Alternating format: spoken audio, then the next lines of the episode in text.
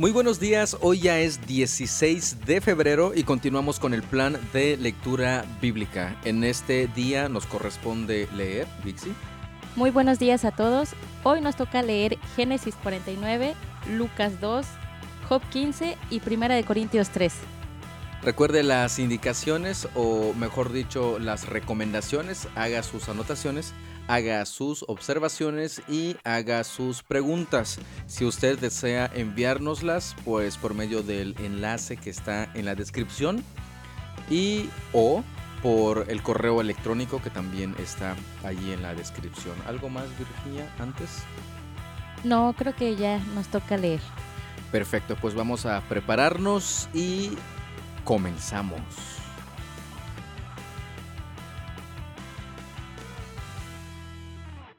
Génesis 49. Entonces Jacob hizo llamar a todos sus hijos y les dijo, Júntense alrededor de mí, y les diré lo que le ocurrirá a cada uno de ustedes en los días venideros. Acérquense y escuchen, hijos de Jacob, escuchen a Israel su padre. Rubén, tú eres mi hijo mayor, mi fuerza el hijo de mi juventud vigorosa. Tú eres el primero en rango y el primero en potencia, pero eres tan impetuoso como una inundación, y ya no serás más el primero, pues te acostaste con mi esposa, deshonraste mi cama matrimonial. Simeón y Leví son tal para cual. Sus armas son instrumentos de violencia, que jamás tome parte yo en sus reuniones, que nunca tenga nada que ver con sus planes, pues en su enojo asesinaron hombres, y por diversión mutilaron bueyes. Maldito sea su enojo porque es feroz, maldita sea su ira porque es cruel. Los esparciré entre los descendientes de Jacob, los dispersaré por todo Israel. Judá, tus hermanos te alabarán, agarrarás a tus enemigos por el cuello, todos tus parientes se inclinarán ante ti.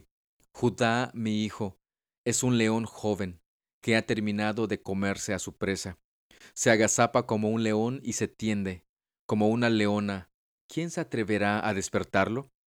El cetro no se apartará de Judá, ni la vara de mando de sus descendientes, hasta que venga aquel a quien le pertenece, aquel a quien todas las naciones honrarán.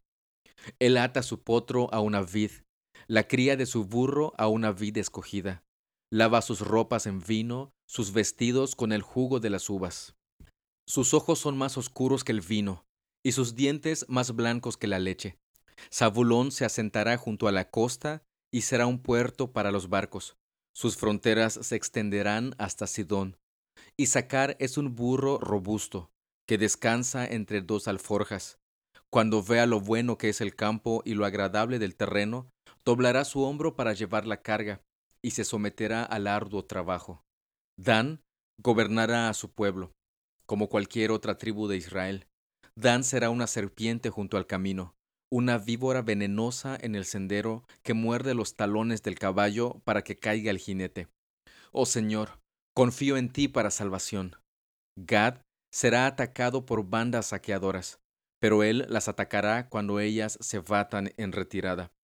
Hacer cenará manjares deliciosos y producirá comida digna de reyes. Neftalí es una sierva en libertad, que tiene hermosos cervatillos. José es la cría de un burro salvaje, la cría de un burro salvaje junto a un manantial, uno de los burros salvajes sobre la cresta de la tierra. Los arqueros lo atacarán ferozmente, le dispararon y lo hostigaron pero su arco permaneció tenso, y sus brazos fueron fortalecidos por las manos del poderoso de Jacob, por el pastor, la roca de Israel.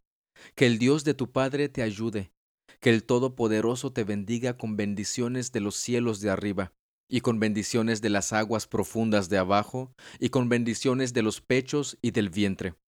Que mis bendiciones paternas sobre ti superen las bendiciones de mis antepasados y alcancen las alturas de los montes eternos. Que estas bendiciones descansen sobre la cabeza de José, quien es príncipe entre sus hermanos.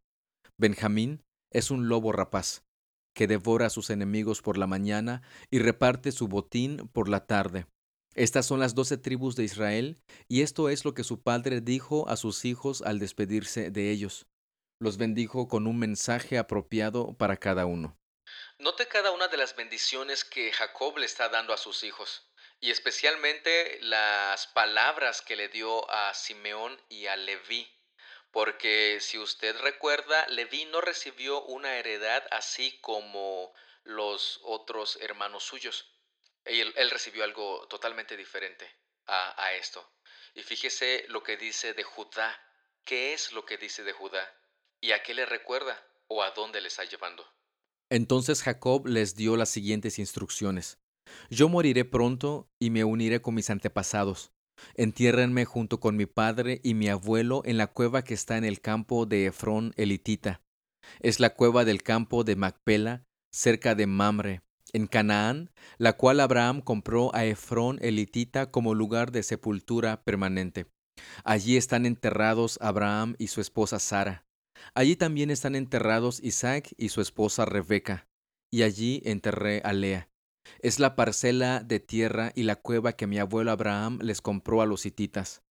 Cuando Jacob terminó de dar este encargo a sus hijos, metió los pies en la cama, dio su último suspiro y se reunió con sus antepasados al morir. El camino que todos nosotros vamos a recorrer. Jacob antes de morir habló con sus hijos y usted ya lo ha escuchado y ya lo ha leído, las palabras que da a cada uno de ellos palabras proféticas y palabras de bendición a muchos, a muchos de sus hijos. Y finalmente se reunió con sus antepasados. Y estoy totalmente convencido de que también se reunió con su Dios y su Señor. Lucas 2 En esos días, Augusto, el emperador de Roma, decretó que se hiciera un censo en todo el imperio romano. Este fue el primer censo que se hizo cuando Sirenio era gobernador de Siria. Todos regresaron a los pueblos de sus antepasados a fin de inscribirse para el censo. Como José era descendiente del rey David, tuvo que ir a Belén de Judea, el antiguo hogar de David. Viajó hacia allí desde la aldea de Nazaret de Galilea. Llevó consigo a María, su prometida, cuyo embarazo ya estaba avanzado. Mientras estaban allí, Llegó el momento para que naciera el bebé. María dio a luz a su primer hijo, un varón. Lo envolvió en tiras de tela y lo acostó en un pesebre porque no había alojamiento disponible para ellos. Esa noche había unos pastores en los campos cercanos que estaban cuidando sus rebaños de ovejas. De repente apareció entre ellos un ángel del Señor, y el resplandor de la gloria del Señor los rodeó. Los pastores estaban aterrados. Pero el ángel los tranquilizó. No tengan miedo, dijo. Les traigo buenas noticias que darán gran alegría a toda la gente. El Salvador, sí, el Mesías, el Señor, ha nacido hoy en Belén, la ciudad de David, y lo reconocerán por la siguiente señal. Encontrarán a un niño envuelto en tiras de tela, acostado en un pesebre. De pronto se unió a ese ángel una inmensa multitud, los ejércitos celestiales que alababan a Dios y decían, Gloria a Dios en el cielo más alto, y paz en la tierra para aquellos en quienes Dios se complace. Cuando los ángeles regresaron al cielo, los pastores se dijeron unos a otros, Vayamos a Belén, veamos esto que ha sucedido y que el Señor nos anunció. Fueron deprisa a la aldea y encontraron a María y a José, y allí estaba el niño, acostado en el pesebre. Después de verlo, los pastores contaron a todos lo que había sucedido y lo que el ángel les había dicho acerca del niño. Todos los que escucharon el relato de los pastores quedaron asombrados. Pero María guardaba todas estas cosas en el corazón y pensaba en ellas con frecuencia. Los pastores regresaron a sus rebaños, glorificando y alabando a Dios por lo que habían visto y oído. Todo sucedió tal como el ángel les había dicho. Ocho días después, cuando el bebé fue circuncidado, le pusieron por nombre Jesús, el nombre que había dado el ángel aún antes de que el niño fuera concebido. Luego llegó el tiempo para la ofrenda de purificación, como exigía la ley de Moisés después del nacimiento de un niño, así que sus padres lo llevaron a Jerusalén para presentarlo al Señor. La ley del Señor dice, si el primer hijo de una mujer es varón, habrá que dedicarlo al Señor, Así que ellos ofrecieron el sacrificio requerido en la ley del Señor, que consistía en un par de tórtolas y dos pichones de paloma. Al llevar ellos dos tórtolas y dos pichones, solamente nos indica una cosa, que eran personas de bajos recursos, personas que no alcanzaban para ofrecer un cordero. Eso habla de la situación económica en la cual y social en la cual nació nuestro Señor Jesús. En ese tiempo había en Jerusalén un hombre llamado Simeón. Era justo y devoto, y esperaba con anhelo que llegara el Mesías y rescatara a Israel. El Espíritu Santo estaba sobre él y le había revelado que no moriría sin antes ver al Mesías del Señor. Ese día, el Espíritu lo guió al templo, de manera que cuando María y José llegaron para presentar al bebé Jesús ante el Señor como exigía la ley, Simeón estaba allí. Tomó al niño en sus brazos y alabó a Dios diciendo, Soberano Señor, permite ahora que tu siervo muera en paz como prometiste He visto tu salvación, la que preparaste para toda la gente. Él es una luz para revelar a Dios a las naciones, y es la gloria de tu pueblo Israel. Los padres de Jesús estaban asombrados de lo que se decía de él. Entonces Simeón les dio su bendición y le dijo a María, la madre del bebé, Este niño está destinado a provocar la caída de muchos en Israel, pero también será la alegría de muchos otros fue enviado como una señal de Dios, pero muchos se le opondrán. Como resultado, saldrán a la luz los pensamientos más profundos de muchos corazones, y una espada atravesará tu propia alma. En el templo también estaba Ana, una profetisa muy anciana, hija de Fanuel de la tribu de Aser. Su esposo había muerto cuando solo llevaban siete años de casados. Después ella vivió como viuda hasta la edad de 84 años. Nunca salía del templo, sino que permanecía allí de día y de noche, adorando a Dios en ayuno y oración. Llegó justo en el momento que Simeón hablaba con María y José y comenzó a alabar a Dios. Habló del niño a todos los que esperaban que Dios rescatara a Jerusalén. Una vez que los padres de Jesús cumplieron con todas las exigencias de la ley del Señor, regresaron a su casa en Nazaret de Galilea. Allí el niño crecía sano y fuerte. Estaba lleno de sabiduría, y el favor de Dios estaba sobre él. Cada año, los padres de Jesús iban a Jerusalén para el festival de la Pascua. Cuando Jesús tenía doce años, asistieron al festival como siempre. Una vez terminada la celebración, emprendieron el regreso a Nazaret, pero Jesús se quedó en Jerusalén. Al principio sus padres no se dieron cuenta, porque creyeron que estaba entre los otros viajeros. Pero cuando se hizo de noche y no aparecía, comenzaron a buscarlo entre sus parientes y amigos. Como no pudieron encontrarlo, regresaron a Jerusalén para buscarlo allí. Tres días después, por fin lo encontraron en el templo, sentado entre los maestros religiosos, escuchándolos y haciéndoles preguntas. Todos los que lo oían quedaban asombrados de su entendimiento y de sus respuestas. Sus padres no sabían qué pensar. Hijo, ¿por qué nos has hecho esto? le dijo su madre. Tu padre y yo hemos estado desesperados buscándote por todas partes. Pero, ¿por qué tuvieron que buscarme? les preguntó. ¿No sabían que tengo que estar en la casa de mi padre?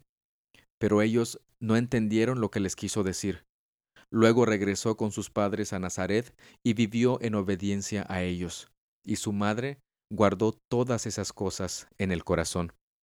Jesús crecía en sabiduría y en estatura, y en el favor de Dios y de toda la gente. Como usted pudo notar, había personas que sí estaban esperando al Mesías. Seguramente ellos lo sabían por medio de los escritos, por medio del Antiguo Testamento, pero también por revelación de Dios, así como en el caso de Simeón. Definitivamente todos los judíos debieron haber estado esperando al Mesías, pero tristemente no todos se dieron cuenta y creyeron en él cuando lo tenían allí, caminando entre ellos. Job 15 Luego Elifaz el temanita respondió, Un hombre sabio no contestaría con tanta palabrería. No eres más que un charlatán. Los sabios no se enredan en palabras vanas. ¿De qué sirven tales palabras? ¿No tienes temor de Dios ni reverencia a Él?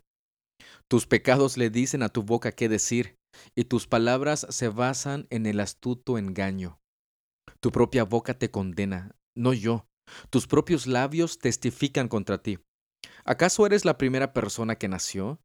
¿Naciste antes de que fueran creadas las colinas? ¿Estuviste presente durante el concilio secreto de Dios? ¿Tienes tú el monopolio de la sabiduría? ¿Qué sabes tú que no sepamos nosotros? ¿Qué entiendes tú que no entendamos nosotros? De nuestro lado están los hombres de edad y de canas, más ancianos que tu Padre. ¿Es el consuelo de Dios demasiado poco para ti? ¿No te es suficiente su palabra amable? ¿Qué te ha quitado la razón? ¿Qué ha debilitado tu visión para que te vuelvas en contra de Dios y digas estas cosas malvadas? ¿Acaso puede algún mortal ser puro? ¿Puede alguien nacido de mujer ser justo? Mira, Dios ni siquiera confía en los ángeles, ni los cielos son completamente puros a sus ojos, mucho menos una persona corrupta y pecadora que tiene sed de maldad. Si escuchas, yo te explicaré, y te responderé con mi propia experiencia. Se confirma en las palabras de los sabios, que a su vez escucharon lo mismo de sus padres, de aquellos a quienes se les dio la tierra, mucho antes de que llegara algún extranjero. Los malos se retuercen de dolor toda su vida. Para los despiadados están reservados años de desgracia. En sus oídos resuena el sonido del terror, y aún en los días buenos temen el ataque del destructor. No se atreven a salir en la oscuridad por miedo a ser asesinados. Deambulan diciendo, ¿dónde podré encontrar pan? Saben que se acerca el día de su destrucción. Ese día oscuro los llena de terror. Viven en aflicción y angustia, como un rey que se prepara para la batalla, pues amenazan a Dios con el puño, desafiando al Todopoderoso. Con sus fuertes escudos en alto, avanzan insolentes contra él. Esos malvados están gordos y son prósperos. Su cintura se hincha de grasa, pero sus ciudades quedarán en ruinas. Vivirán en casas abandonadas, a punto de derrumbarse. No durarán sus riquezas ni sus bienes permanecerán. Sus posesiones ya no se extenderán hasta el horizonte. No escaparán de las tinieblas. El sol abrasador secará sus retoños, y el aliento de Dios los destruirá. Que no se engañen más confiando en riquezas huecas, porque su única recompensa será el vacío. Como árboles serán cortados en la flor de la vida, sus ramas no reverdecerán jamás. Serán como una vid cuyas uvas se recogen demasiado temprano, como un olivo que pierde sus flores antes de que se forme el fruto. Pues los que viven sin Dios son estériles. Sus casas, enriquecidas mediante el soborno, se quemarán.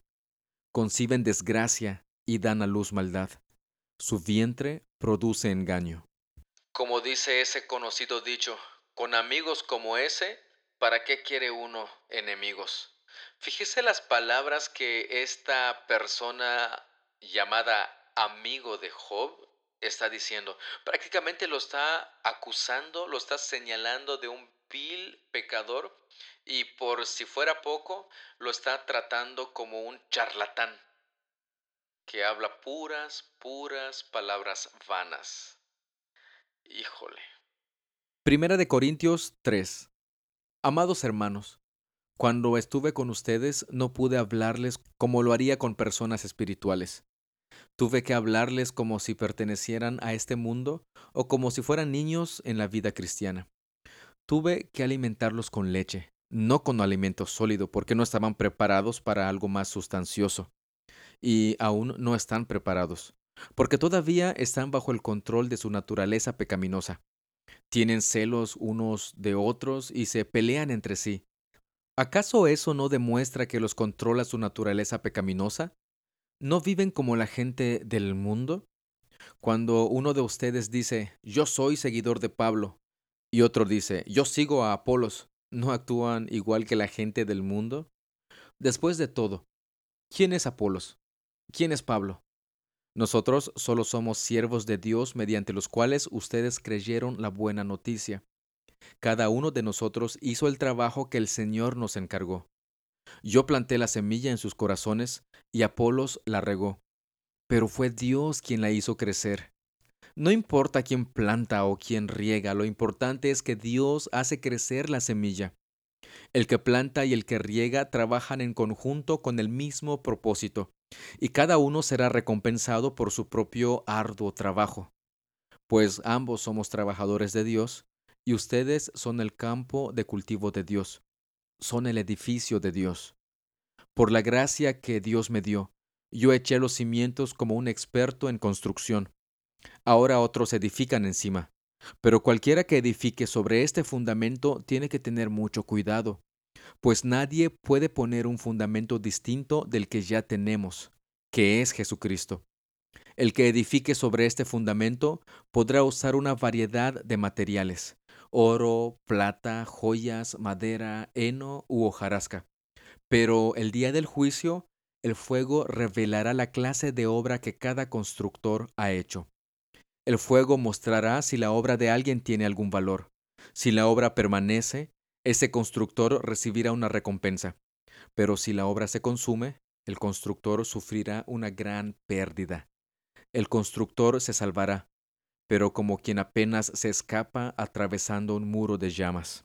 ¿No se dan cuenta de que todos ustedes juntos son el templo de Dios y que el Espíritu de Dios vive en ustedes? Dios destruirá a cualquiera que destruya este templo, pues el templo de Dios es santo, y ustedes son este templo. Dejen de engañarse a sí mismos. Si piensan que son sabios de acuerdo con los criterios de este mundo, necesitan volverse necios para ser verdaderamente sabios. Pues la sabiduría de este mundo es necedad para Dios. Como dicen las escrituras, Él atrapa a los sabios en la trampa de su propia astucia. Y también el Señor conoce los pensamientos de los sabios, sabe que no valen nada. Así que no se jacten de seguir a un líder humano en particular, pues a ustedes les pertenece todo, ya sea Pablo o Apolos o Pedro, o el mundo o la vida y la muerte, o el presente y el futuro, todo les pertenece a ustedes y ustedes pertenecen a Cristo, y Cristo pertenece a Dios. Algunos detalles de este texto. En primer lugar, Dios es quien da el crecimiento. No es un pastor, no es un líder, no es Pablo, no es Apolos. Dios es quien da el crecimiento. Otro detalle que vemos aquí es que Cristo es el fundamento. No podemos nosotros predicar otra cosa diferente a Cristo. Cristo es la base, es el fundamento de nuestra predicación. Cristo es el Evangelio. Y por último, si somos creyentes, pertenecemos a Cristo y Cristo pertenece a Dios. Pues hemos concluido la lectura correspondiente al día de hoy, 16 de febrero. Y esperemos que esté usted tomando nota, haciendo sus observaciones y sus preguntas. Recuerde que no se trata solamente de una lectura y de cumplir este propósito de año nuevo y llegar hasta el 31 de diciembre y decir, ah, lo logré, leí la Biblia. No, sino de estudiarla, conocer más a nuestro Dios y ser transformado por medio de su palabra. ¿Algo más, Vixi, que quieras aportar? Pues muchas gracias por seguir acompañándonos en este mes y medio de aprendizaje más que nada, porque pues más que la lectura, como dices, estamos aprendiendo cosas nuevas de la palabra de nuestro Señor. Exactamente. Muchas, muchas gracias. ¿Qué? ¿Estás nerviosa otra vez? No. Ah, bueno. y pues ya sabe, si usted quiere apoyarnos este, con su voz, puede hacérnoslo saber y con mucho gusto les hacemos saber cómo puede usted este, hacernos llegar el, el, audio si se encuentra fuera de Cozumel. O si viene de vacaciones a Cozumel, pues tómase una hora y viene aquí a leer con nosotros. O si usted vive en Cozumel, pues Igual, igual, un cafecito para, para leer. Pues muchas gracias por su tiempo, muchas gracias por su atención. Seguimos en contacto y nos estamos escuchando el día de mañana y al parecer, sí, mañana concluimos con el libro de Génesis, que ya duramos bastante, son 50 capítulos, eso significa que ya hemos leído 50, días, el día de, de mañana. ¡Wow! ¡Wow! Dirían por allá o, como decimos en Yucatán, guay. Pero bueno, muchas gracias por su tiempo, muchas gracias por su atención. Dios los bendiga. Hasta luego.